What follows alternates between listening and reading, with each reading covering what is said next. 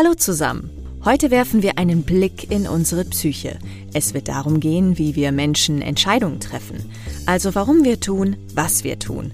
Und es geht in diesem Zusammenhang darum, wie in der Unternehmenswelt mit geschlechtsspezifischen Verhaltensweisen umgegangen wird und warum es Vielfalt braucht, um erfolgreich zu sein.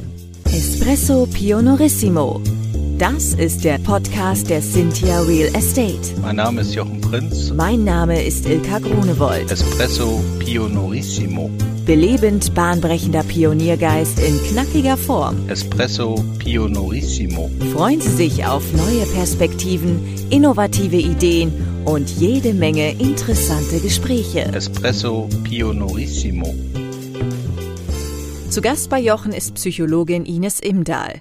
Sie ist außerdem Gründerin des Rheingold Salons für Marktforschung und wurde erst kürzlich in die 40 over 40 Germany's Most Inspiring Woman 2022 gewählt. Herzlich willkommen Ines und Jochen. Ja, vielen Dank, liebe Ilka, für die äh, tollen einleitenden Worte. Hallo Ines. Hallo Jochen. Ines, wir haben uns ja kennengelernt ähm, weil du bei den äh, 40 over 40 sozusagen ausgewählt worden bist äh, zu einer der top inspirierenden Frauen oder zu der ins top inspirierenden Frauen überhaupt Deutschlands. Und ich fand das total toll. Also ich fand diesen Beitrag, den du da auch gemacht hast und was du da erreicht hast insgesamt, fand ich großartig, weil du ja auch schon wie du mir erzählt hast, einige Bücher geschrieben hast, eine Familie hast mit vier Kindern und ich habe verstanden mit einem ganz tollen Mann. So, also du hast sozusagen das Himmelreich auf Erden, weil du nicht nur mit deiner Familie lebst, sondern auch mit deiner Familie arbeitest. Und möchtest du selbst noch ein paar Worte zu dir ergänzen? Naja, das ist ja schon, das klingt ja schon fast wie so eine Angebervorstellung. Das Himmelreich auf Erden und was man alles erreicht hat, ist natürlich immer auch eine Menge Arbeit dahinter, eine Menge Auseinandersetzungen, Menge Versuche und eine Menge Gegenwind gewesen, da hinzukommen. Auch das Vereinbarkeitsmodell mit meinem, wie du völlig zu Recht sagst, wirklich wunderbaren Mann äh, hinzubekommen.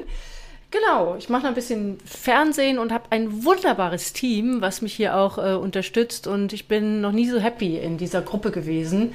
Äh, ich finde, das muss man auch immer mal sagen, denn ähm, alleine ist man ja nicht auf dieser Welt. Aber ansonsten freue ich mich erstmal, dass du die Initiative ergriffen hast und mich einfach angeschrieben hast auf LinkedIn und wir so in Kontakt gekommen sind.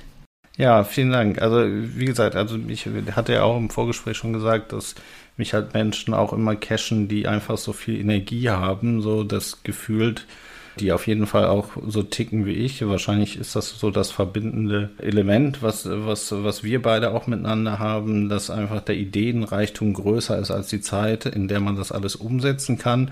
Und da hast du mir aber auch äh, äh gesagt, da soll ich nicht drüber traurig sein. Ich war es auch gar nicht, tatsächlich, weil das ist ja sozusagen das Potenzial, was sich ergibt. Ne? Also man hat ein Riesenpotenzial und man macht ganz, ganz viel. Das Schlimmer wäre ja, wenn man kein Potenzial hätte und würde viel weniger tun. Ja, um das einzuordnen, ich habe äh, kürzlich mit einigen ganz wunderbaren Frauen gesprochen, auch Unternehmerinnen, die ihm gesagt haben, Mensch, wir haben immer so viele Ideen und so viele tollen Gedanken und die kommen alle nicht in Umsatz. Und die Einordnung ist genau wie du sagst, äh, am Ende, wenn man genau hinschaut, ist eben doch sehr, sehr viel umgesetzt und ich glaube eben, dass Menschen, die viel bewegen wollen, die viel nachdenken, die sich anfixen lassen von ihrer Umwelt, die mitkriegen, was um sie herum passiert, die ihre Menschen wahrnehmen, dass die immer mehr mehr Ideen in sich tragen, als es für ein einziges Leben reicht. Und deswegen ist es klug, da anders drauf zu gucken, nämlich in diese Richtung, wie du es benennst, zu sagen, eigentlich hat man eben davon doch eine ganze Menge umgesetzt, auch wenn es noch für weitere 48 Stunden am Tag reichen würde. Ja, wahrscheinlich. Genau. Also ich mache aus meiner Sicht, das ist so, für mich sind es die Menschen, mit denen ich zusammenarbeite und ich unterscheide da eigentlich jetzt nicht zwischen äh, Männer und Frauen und divers. Bei uns im Team, wir haben ja ungefähr halb-halb tatsächlich Männer, Frauen. So, und das habe ich schon immer so gehabt und fand das auch immer schon toll. So, weil es einfach viele Perspektiven bringt und man dann im gesamten Team eben zu einer ganz wunderbaren Lösung immer kommt. Also immer. Also es gibt eigentlich fast, fast nichts, was sich nicht lösen lässt. Und ich glaube, dass das in reinen Männerkonstellationen oder in reinen Frauenkonstellationen oder in rein anderen Konstellationen vielleicht nicht so wäre. Da sind wir ja direkt in Medias Res. Genau. Also ich habe ja ein Buch geschrieben, warum Frauen die Welt retten werden und Männer dabei unerlässlich sind. Bewusst ein bisschen provokant, aber der Inhalt des Buches ist natürlich ganz klar darauf ausgerichtet zu sagen, die Zukunft werden wir nur gestalten können und gewinnen können bei allen Krisen, Challenges, Herausforderungen, die wir haben, wenn wir die Potenziale von männlichem und weiblichem Nutzen. Ich sage mhm. das ganz bewusst, ähm, weil wir natürlich Männer haben, die weibliche Anteile in sich verspüren, weil wir Frauen haben, die männliche Anteile in sich verspüren und natürlich mehr als zwei biologische Geschlechter. Deswegen möchte ich das hier einordnen, direkt an dieser Stelle. Äh, nichtsdestotrotz ist die Studie, die wir für dieses Buch gemacht haben, mit 230 Führungskräften, qualitativ, äh, tiefenpsychologisch und repräsentativ gewesen. Insofern sehr spannend gewesen, weil wir gemerkt haben, viele von diesen klugen Führungskräften, ich dich auch kennen und äh, schätzen gelernt habe, steigen ja so ein und sagen, ich unterscheide nicht mehr zwischen Männern und Frauen. Ich äh, stelle nach Qualifikation ein. Wir sind doch eigentlich gleichberechtigt, zumindest bei uns im Unternehmen. Mhm. Aber selbst diese fortschrittlichen Menschen haben in ihrem Hinterkopf, und das gilt auch für die Frauen, nicht nur für die Männer, doch Klischees, Vorurteile über das typisch männlich und typisch weibliche Verhalten. Ja, das männliche ist so ein bisschen straighter, logischer, sachlicher, das weibliche ein bisschen komplizierter, emotionaler und auf diese Klischees kommen wir sehr schnell zurück. Also es hat fünf Minuten in den Interviews gedauert und wir waren dann da. Mhm. Und das Besondere an der Studie ist, dass ich und mein Team mit den Führungskräften versucht haben, diese Klischees über das Männliche und das Weibliche, die gar nicht weggehen. Also bei 100 Jahren Emanzipationsgeschichte sind die immer noch mehr oder weniger bewusst in unseren Köpfen, dass wir diese Klischees jetzt mal genommen haben und gesagt haben, wenn wir sie doch nicht wegkriegen, dann lass uns doch mal das Positive nehmen. Was ist das Positive an dem angeblich so komplizierten und dem angeblich so emotionalen, wo auch die Frauen sagen, ich war ich mal wieder zu emotional, die mögen sich gar nicht in ihrer Weiblichkeit. Und das ist uns gelungen. Also wir haben im Grunde sieben Faktoren entwickelt, wo wir gesagt haben, was bedeutet denn eigentlich dieses angeblich so komplizierte? Ist mhm. da nicht ein Vorteil drin für Genau wie du sagst, die Vielfalt in den Unternehmen. Wie können wir das eigentlich zusammenführen und wie können wir es mal uminterpretieren und wie können wir umbegeistern für die typisch männlichen und weiblichen Eigenschaften und aus dem Gegeneinander rauskommen? Das finde ich ja auch tatsächlich sehr interessant bei der Sache. Ne? Man kann ja immer alles werten und sagen, das ist so oder das ist so und, und äh, Frauen sind wahnsinnig kompliziert. Wenn ich meiner Frau sage, Mensch, bist du kompliziert, dann äh, kriege ich von ihr selten eine Reaktion, dass sie sagt, da hast du aber richtig recht. Naja. So, sondern sie sagt dann eigentlich eher, nee, ich bin eigentlich nicht kompliziert, du verstehst mich halt nur nicht. Ja, so. da machst du einen richtigen Punkt. Also der erste Punkt ist ja mit dem, mit dem Werten. Wir werten das. Also in unserer Gesellschaft, das kann man leider nachweisen, habe ich auch gemacht in dem Buch, haben wir seit Jahrhunderten eine Aufwertung des männlichen Prinzips und eine Abwertung des weiblichen Prinzips in der Sprache, in der Medizin, in den Medien, in der Schule, im körperlichen. Ich habe dieses alles genau recherchiert. Wir haben 13 Felder gefunden und im Nachgang habe ich noch fünf weitere Felder gefunden, die nicht mehr ins Buch äh, gefunden haben, weil das Buch schon abgegeben war was unser Ziel ist, das eben nicht zu werten, sondern zu sagen, es hat alles seinen Wert. Und ich habe, falls wir die Zeit dazu haben, ein wunderbares Beispiel dafür, wie das gegeneinander zu, nebeneinander, nicht gegeneinander zu sehen ist. Ausgangslage ähm, ist dabei eine kleine, eine kleine Comedian-Show von Marc ähm, Runger. Der hat mal das weibliche und das männliche Gehirn gegeneinander gestellt. Und hat gesagt, wenn man sich das mal vorstellt, wie unterschiedlich wir funktionieren, dann funktionieren die Männer, das männliche Gehirn in Boxen. Männer haben für jedes Thema eine Box. Ja? Eine Podcast-Box, mhm. eine Angelbox, eine Kaffeebox, eine Immobilienbox, eine Familienbox und so weiter. Und wenn sie jetzt beim Angeln sind, dann vergessen die alles um sich herum. Das Wichtige ist, die Boxen berühren sich nicht. Also sie können ganz fokussiert in diese Box reingehen und nur über diese Box nachdenken. Ja, ja das ist auch richtig, also kann ich bestätigen. Das ist auch richtig, das ist auch, das ist auch richtig schön. Das, das ist das, was mir meine, meine rechte Hand im Büro auch immer sagt. Ich bewundere bewundere an dir, wie du von einem Thema ins andere springen kannst und, und da immer voll bei der Sache ja, bist. Ähm, das bei den Frauen würde der Comedian sagen, Frauen funktionieren ganz anders. Deren Gehirn ist ein riesiges ähm, ein riesiger Wulst aus ganz vielen Kabeln, Elektrokabeln, die alle miteinander vernetzt sind. Ja? ja. Wo alles miteinander vernetzt ist, wenn wir ähm, bei der Arbeit sind, denken wir an die Kinder, an den Hund, an den Podcast, an wir denken an den Geburtstag, wir rufen den Mann an, der das, die Kinder zum Geburtstag fahren muss, wir haben das Geschenk organisiert und nachts wachen wir auf, weil wir vielleicht äh, vergessen haben, Geschenkpapier zu kaufen. Ich, ich sehe, ich, ich erkenne das Problem. Es ist nicht ein Problem, es ist einfach nur unterschiedlich. Das eine ist doch nicht schlechter als das andere. Mhm. Ja, das erklärt auch, warum Männer den Hochzeitstag vergessen, obwohl sie ihre Frau lieben, weil sie gerade eben total fokussiert bei was anderem sind. Ja? Mhm. Und es erklärt aber auch, warum Frauen abends schlechter abschalten können als Männer. Weibliches und männliches. Wir müssen das immer genauer gucken, denn es gibt auch Männer, die so sind und Frauen, die anders sind. So, und wenn wir jetzt sagen, Mensch, was könnten denn die Männer davon haben, dass die Frauen ich sage jetzt nicht mehr kompliziert, sondern komplexer denken und mit mehr Weitsicht, denn sie mhm. berücksichtigen das. Und was könnten die Frauen davon haben, dass die Männer diesen Fokus haben? Dann sind wir doch da, wo wir hinwollen. Männer können sich von Frauen manchmal das Risiko minimieren lassen und den Arsch retten lassen. Ich sage so, mhm. wie es ist. Frauen sorgen dafür, dass die Männer auch mal zum Arzt gehen. Sie sorgen auch dafür, dass die Ar am Arbeitsplatz eine schönere Atmosphäre ist um es mal ganz simpel zu machen. Sie sorgen dafür, zu überlegen, was ist der Plan B, wenn da vorne ein Eisberg ist und wieder nicht gerade durchkommen. Ja, also das mhm. ist ein männliches Prinzip. Der Frachter ist einmal auf der Spur, dann bleibt der da. Und die Frau sagt, hm, der Mann liest auch keine Betriebsanleitung. Ja, und die Frau sagt, hm, da ist aber auch ein schönes Korallenriff, können wir da vielleicht drum herum fahren? Und die Lösung liegt vielleicht in der Mitte. Ja, wären Frauen dann vielleicht zu kompliziert, können die Männer dann irgendwann mal sagen, jetzt kommen wir mal auf den Punkt, aber wir haben wertvolle Möglichkeiten, die schiefgehen können, mit berücksichtigt und werden dadurch beide besser. Das ist nur ein konkretes Beispiel, warum das zusammen toller ist. Und du hast ja schon viele weitere genannt. Du hast ja gesagt, ich habe viel mehr Ideen, ich habe ein viel größeres Spektrum. Das ist ja was, was wir eigentlich schon lange wissen. Hm? Also ich habe auch eine bessere Kommunikation im Unternehmen, ja. ne? weil natürlich äh, die Frauen möglicherweise bei manchen Themen sich lieber mit einer Frau unterhalten als mit einem Mann. So, also wenn sie da irgendwelche Sachen haben, weil sie halt ihre, ihre umschlungenen Kabel dann auch besser sozusagen und ihre vielleicht auch Ängste, ihre, ihre Wünsche und so besser zum Ausdruck bringen können mit jemandem, der sie vielleicht noch besser versteht als ein Mann. Ne? Aber, aber ich finde das, ich finde das, ich, ich sehe das halt ganz genauso. Ich sehe das allerdings auch nicht nur in der Abwägung zwischen Männern und Frauen so. Du hast es ja auch eingangs gesagt. Mhm. Ähm, Männer haben weibliche Züge, können auch sehr emotional sein an der einen oder anderen Stelle.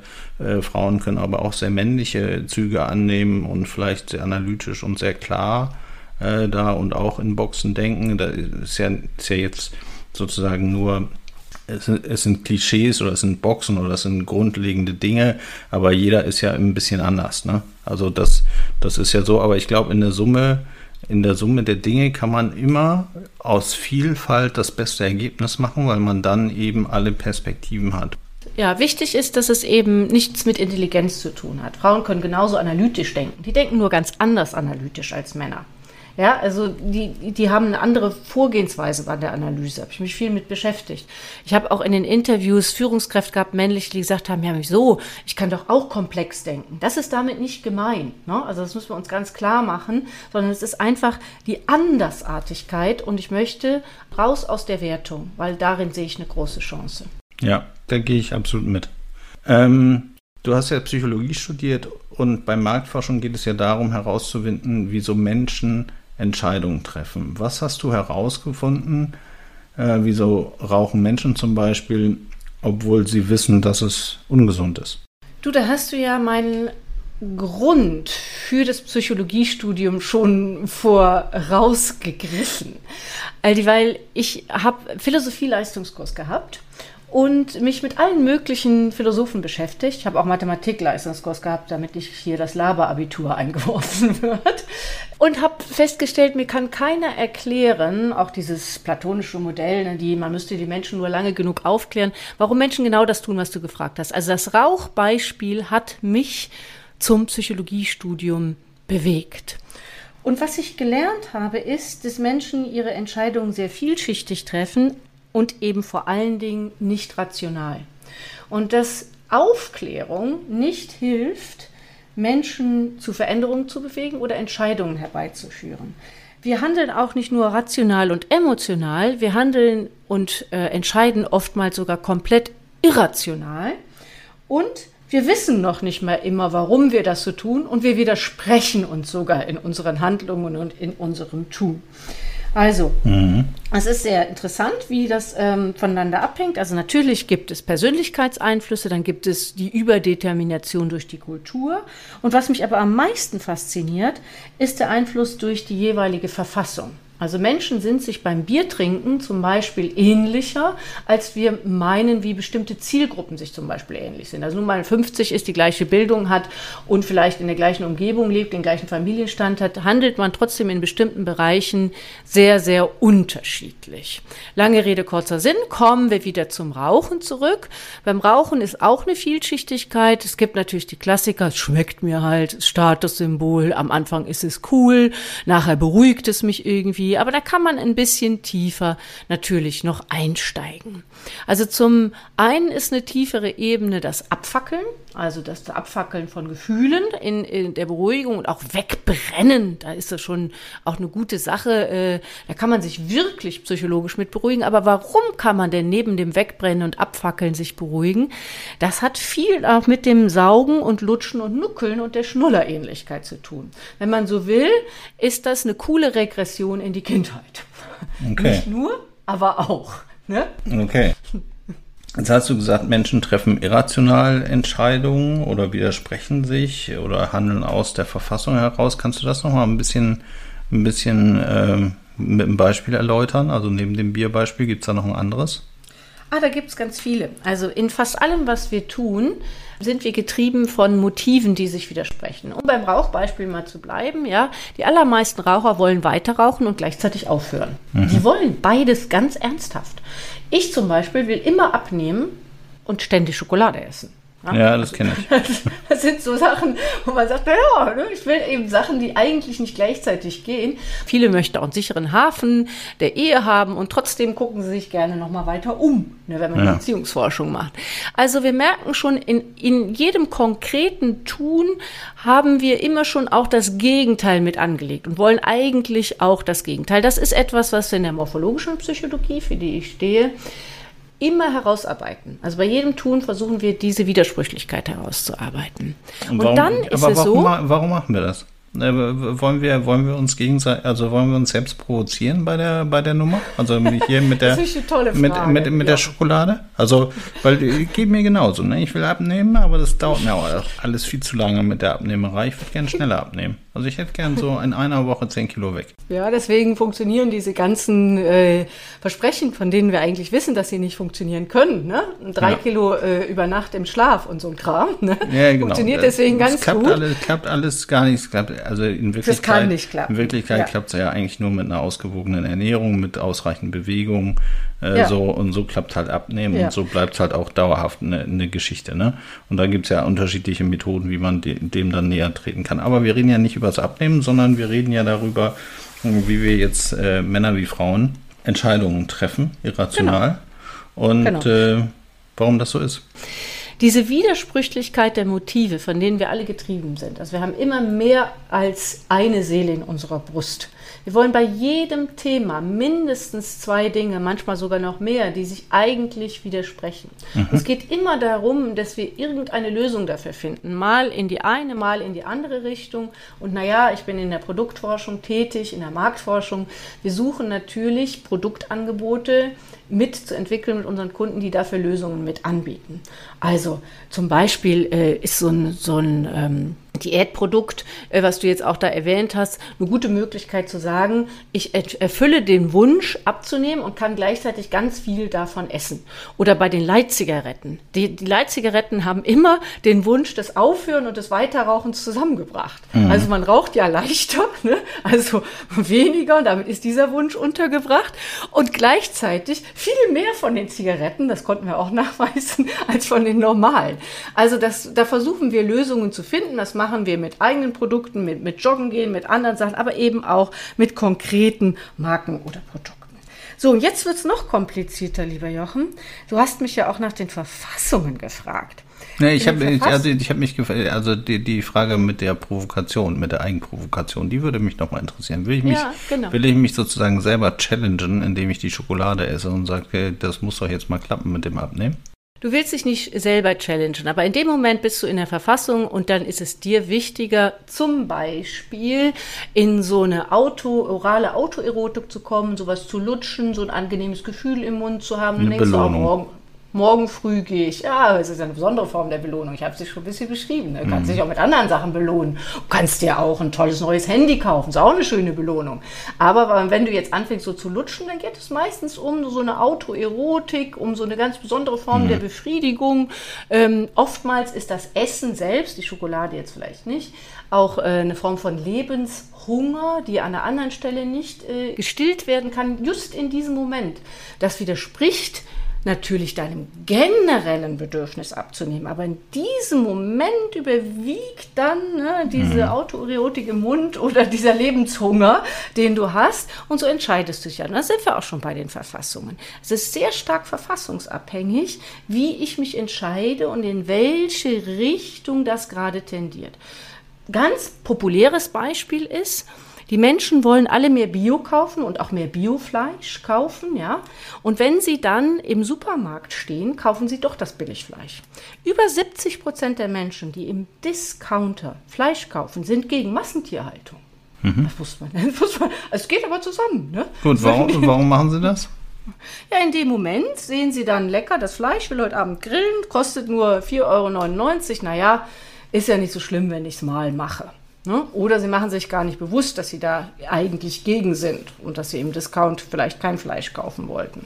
Manchmal können sie es natürlich auch nicht, das darf man auch mit berücksichtigen, dass manche Menschen natürlich auch wirklich nicht so viel Geld haben, sich immer ganz teure Produkte zu kaufen, müssen wir auch dran denken. Na gut, aber es gibt ja auch die Alternative, das noch nachhaltiger zu gestalten und zu sagen, ich esse weniger Fleisch oder ich esse halt gar kein Fleisch hm. mehr, weil vielleicht Obst und Gemüse sich auch Fleisch ähnlich zubereiten müssen. Naja, sagen wir mal so, ähm, das Fleischessen, das gehört ja ähm, zum, wie das Feuer machen quasi zur Menschengeschichte dazu. Mhm. Wenn, wenn die Leute grillen, wollen die meisten immer noch Fleisch grillen, weil sie das Gefühl haben, das ist ursprünglicher, da kann man sich durchspeisen, da kann man das Menschsein nochmal neu äh, entwickeln, also sich nochmal neu zivilisieren und kultivieren. Da gibt's ganz spannende Geschichten dann dazu. Und auf dem Campingplatz, das konnten wir, haben wir auch mal eine Studie zu gemacht, wird ganz selten Gemüse gegrillt. Ne, da ist es also je ursprünglicher, desto lieber wollen sie dann doch Fleisch haben. Versteh mich bitte nicht falsch. Ich finde die Alternativen, die du nennst, total sinnvoll und total richtig. Auch gezüchtetes Protein und gezüchtetes Fleisch, ich glaube, dass wir das irgendwann gar nicht mehr merken werden, aber es ist noch ein Weg. Und die Veränderung einzuführen äh, bei den Menschen, das ist eben mit das Schwierigste, was wir machen können. Eine dauerhafte Verhaltensveränderung. Ja. So wie du noch weiter Schokolade essen willst, wollen die meisten Menschen weiter Fleisch essen, ist leider ja, so. Der, ich kenne sehr viele, die auch weiter Schokolade essen wollen, tatsächlich. Und da, um, ich auch, um, ich gehöre dazu. Um bei einem Klischee zu bleiben, sind das auch meistens Frauen. So, also ja. zumindest so in meinem Freundeskreis. Mhm. So, äh, ich glaube ja, dass sowas oder ich beobachte das bei mir und auch bei meinem Umfeld so, dass sich das eigentlich nur drehen kann, wenn man eine, insgesamt eine andere Haltung zu den Dingen hat. Ne? Also wenn ja. man ein anderes Why für sich hat. Also wenn man sagt, ich möchte eigentlich nicht, dass eine Massentierhaltung stattfindet äh, und deshalb unterstütze ich das nicht.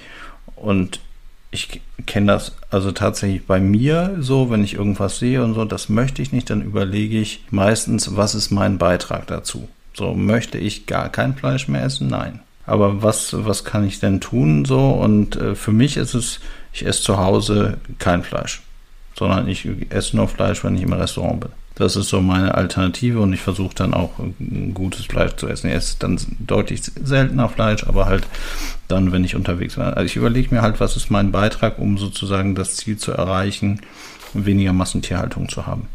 Und ich glaube, dass es ansonsten, wenn man sagt, so ich möchte das nicht, aber ich kann es mir nicht leisten, man sich vielleicht dieses Wein noch nicht so ver verinnerlicht hat, oder? Also die Veränderung kann nicht nur im Kopf stattfinden wenn du dir das so überlegt hast dann hast du in der Regel, oder ich würde es jetzt mal eher allgemein sagen, ja, ähm, in der Regel ist die Überlegung ein Ergebnis eines Prozesses, wo man sich ein besseres Gefühl oder sogar ein Lustgefühl verschaffen hat. Also du hast gesagt, wenn ich rausgehe im Restaurant, dann möchte ich mir mal ein Fleisch gönnen. Also hast du einen Bereich gefunden, wo du die Lust leben kannst auf dein Fleisch. Ja? Ja. Und bist dann äh, in der Postrationalisierung, so nennen wir das in der Psychologie, bereit, zu Hause zu verzichten. Veränderung funktioniert genau so. Sie darf sich nicht überall wie Verzicht anfühlen, sondern muss irgendwo ein Lustgefühl schaffen. Ich sage bei dem Thema Nachhaltigkeit immer, Nachhaltigkeit ist umso nachhaltiger, je mehr Lust sie verschafft. Wir können keine Dauerdiät machen bei der Nachhaltigkeit. Wir müssen Alternativen finden, die uns genauso viel Freude machen, mehr vielleicht nicht, aber genauso viel Freude machen wie das Leben jetzt. Das gilt für Kleidung, das gilt für Essen, das gilt für weniger Fliegen oder vielleicht endlich mit Wasserstoff fliegen. Für all diese Bereiche gilt das und da müssen wir unser Grips reinstecken, zu sagen, wie kann das Spaß machen? Mhm. Und ich habe mal eine, also ich mag zum Beispiel, ich muss nicht viel Fleisch haben, aber ich mag keine veganen Burger. Habe ich alles ausprobiert, mag ich nicht. Was ich aber mag, das habe ich einmal gegessen, ist eben diese künstlich gezüchteten Proteine, die schmecken wie Fleisch. Finde ich toll. Mag ich total gerne. Dann ja. brauche ich kein Fleisch mehr. Ich bin jetzt sowieso halber Vegetarier. Äh, und bei mir ist genau umgekehrt. Wir haben uns überlegt, wir, wenn wir das Fleisch selber kaufen, können wir das beim Biobauern kaufen. Das ist gute Qualität und im Restaurant außer es ist ein Biorestaurant, wir wissen, wo es herkommt, versuchen wir das Fleisch eher zu vermeiden. Aber es ist ja genauso, ne? Wir ja, haben ja, genau. uns da die Lust verschafft. Genau, du hast dir da hm. eine andere Zone geschaffen, also ja. in umgekehrter genau. äh, Richtung sozusagen und sagst, ich habe es mir ausgesucht. Also ich, ich ja, vertraue dem Bauern, dem ich das Fleisch abkaufe und äh, genau. dann mache Vielleicht würde ich, also ich glaube, ich wäre auch nicht so konsequent an der Stelle, wenn ich sagen würde, ich lade jetzt irgendwie alle meine Leute zum Grillen ein dann würde ich da jetzt nicht anfangen, Gemüse auf den Grill zu legen. Ne? Also, also, aber es wäre halt, es wäre halt ein anderes Setting. So, es wäre nicht so im, im gewöhnlichen Tagesablauf so untergebracht, sondern mh, hm, da ist es halt nicht. Und in anderen spezielleren, besondereren Situationen mit einem anderen Setting, was ich nicht jeden Tag habe, da ist es okay. So, ja, aber da bringst du das, das, genau auf den Punkt, ja. Also du hast eigentlich die Werte zu sagen, weniger Fleisch zu essen, aber verfassungsabhängig entscheidest du doch mal anders. Ja. Wenn du sagst, ich habe Räume geschaffen, das ist okay, die entlasten vielleicht dein Gewissen oder passen gut zu deinen Werten, sodass du es an einer anderen Stelle machen kannst. Viele sagen auch, ich fliege nicht mehr im Inland, aber den Auslandsurlaub für immer nie wieder fliegen, das kann ich mir auch nicht vorstellen. Also so versuchen wir uns dem zu nähern. Und als Psychologin würde ich immer sagen, wir können umso konsequenter sein, je mehr Spaß es uns macht. Das ist eine ganz simple Formel. Das glaube ich auch. Nur äh, der Spaß kommt doch ja auch mit dem Why. Also ich glaube, ja. ich glaube, ich glaube ganz, äh, ganz unbedingt an, äh, mhm. dass man sowohl im Unternehmen, aber auch für sich selbst ein, ein großes Wofür braucht, so und dass man halt äh, wissen muss, warum bin ich auf der Welt, was ist mein Beitrag und äh, was will ich äh, sozusagen erschaffen, was wir eben, also warum stehe ich jeden Morgen auf? Also ich glaube, dass man das schon, dass man da schon eine Ahnung von haben sollte das jetzt nicht vielleicht ausformuliert haben, aber soll es schon ungefähr wissen. So, und äh, für mich ist das immer so ein Gradmesser, ne? Also ich tue vielleicht auch widersprüchliche Dinge zum Why, die ich mir dann in diesen Räumen schaffe, die du gerade beschrieben hast. Aber grundsätzlich frage ich schon immer, zahlt das auf mein Wofür ein oder nicht? Ja, das äh, ist auch eine gute Frage. Ich ähm, sage jetzt mal, verfassungsabhängig habe ich das nicht immer. Wenn mich morgens meine vier Kinder aus dem Bett treiben oder nachts äh, wecken, dann frage ich mich tatsächlich schon mal, warum tue ich ja, das? Ich will jetzt einfach nur schlafen. Gut, aber auf warum gibt es ja auch keine nein, Antwort, ne? Nein, nein, nein. Aber ich weiß ja, worauf äh, du hinaus äh, möchtest. Also das Thema Purpose, Why, Sinn ist bei Unternehmen jetzt ein großes geworden, ist aber natürlich ein ururaltes, wo sich alle Philosophen ja. schon mit beschäftigt haben. Ja, und wo es jetzt gerade on vogue ist, natürlich sich auch als Mensch äh, da etwas auf die Fahnen zu schreiben. Und ich finde es auch klug. Ne? Also dieser Zweck, dieses Why, dieses, äh, ist ja auch dieses Big Five for Life, äh, das Buch ist geht ja auch durch die Decke im Grunde, wo im Grunde das alle machen. Aber auch unabhängig davon, glaube ich, könnte ich das für mich auch formulieren. Und ähm, ja, kann ich ja mal machen. Ja, wie sieht denn, genau, wie, wie sieht denn dein großes Wofür auf? Auf welcher Basis äh, hast du denn alle wichtigen Entscheidungen in deinem Leben und über deine Karriere bisher getroffen? Also ich will nicht sagen, dass ich das immer schon so gemacht habe, weil ich glaube nicht, dass ich meine Karriere so geplant habe, so wenn es denn überhaupt eine Karriere ist in dem Sinne. Ich war ja eigentlich immer Unternehmerin. Also verstehen, um zu verändern oder umbegeistern durch Verstehen. Das ist sowas, was mich antreibt. Ja? Also ich möchte was bewegen, überhaupt gar keine Frage. Mhm. Und ich möchte vor allen Dingen Mindchanger sein. Ich möchte, dass die Leute anders auf die Dinge gucken durch meine Arbeit, ob das Unternehmen sind, ob das meine Kinder sind, ähm, ob das mein Mann ist, der mir das auch oft sagt. Der sagt, du guckst da ganz anders drauf, das, das bereichert mich total. Und äh, mir gelingt es natürlich durch die Forschung, Gott sei Dank, ähm, auch oft in Unternehmen einen Blick auf die Dinge zu etablieren oder mitzugeben, der die Menschen begeistert. Ich möchte das nicht mit Druck machen, gleichwohl ich an manchen Stellen auch äh, Verordnungen und Regulierungen für sinnvoll halte, sondern ich, ich möchte sie auch nicht einfach nur das bestimmen, sondern ich möchte wirklich umbegeistern und tolle neue Gedanken mit auf den Weg gehen. Das ist so etwas, was ich möchte und das möchte ich auch bei meinen Kindern. Ich möchte, dass die mich in Erinnerung behalten, sagen, ähm, das fand ich cool und das würde ich gern mitnehmen. Jochen und Ines hatten bei dieser Podcast-Aufzeichnung noch einige weitere interessante Punkte auf dem Zettel. Deshalb haben wir entschieden, dieses tiefgängige Gespräch rund um die Beweggründe der Menschen auf eine weitere Folge aufzuteilen. Eins kann ich Ihnen dazu aber schon mal verraten. Sie erfahren durch Jochens nächste Frage noch mehr darüber, wieso Vielfalt im Team wichtig für den Erfolg von Unternehmen ist und wo die Hindernisse bei der Umsetzung lauern. Bis in zwei Wochen. Wie hat es Ihnen gefallen? Haben Sie Fragen, Kritik oder Anregungen zu unserem Podcast? Dann freuen wir uns auf Ihr Feedback. Schicken Sie uns einfach eine E-Mail an podcast.cynthia.de Espresso Pionorissimo Weitere Infos finden Sie entweder in unseren Show Notes oder auf www.cynthia.de slash podcast. Bis bald!